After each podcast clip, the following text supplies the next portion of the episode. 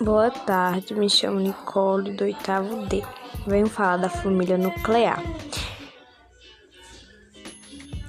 Família nuclear novamente composta pelos pais e irmãos, enquanto a família extensa é composta por avós, tios, primos, etc.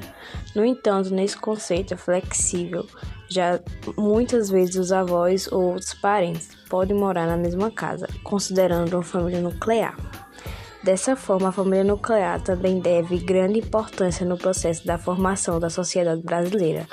Esse tipo de estrutura familiar difere do, do tradicional familiar patriarcal, pois é composta pelos pelos núcleo principal, representado pelo chefe da família, pai, sua esposa e os desconsentos legítimos.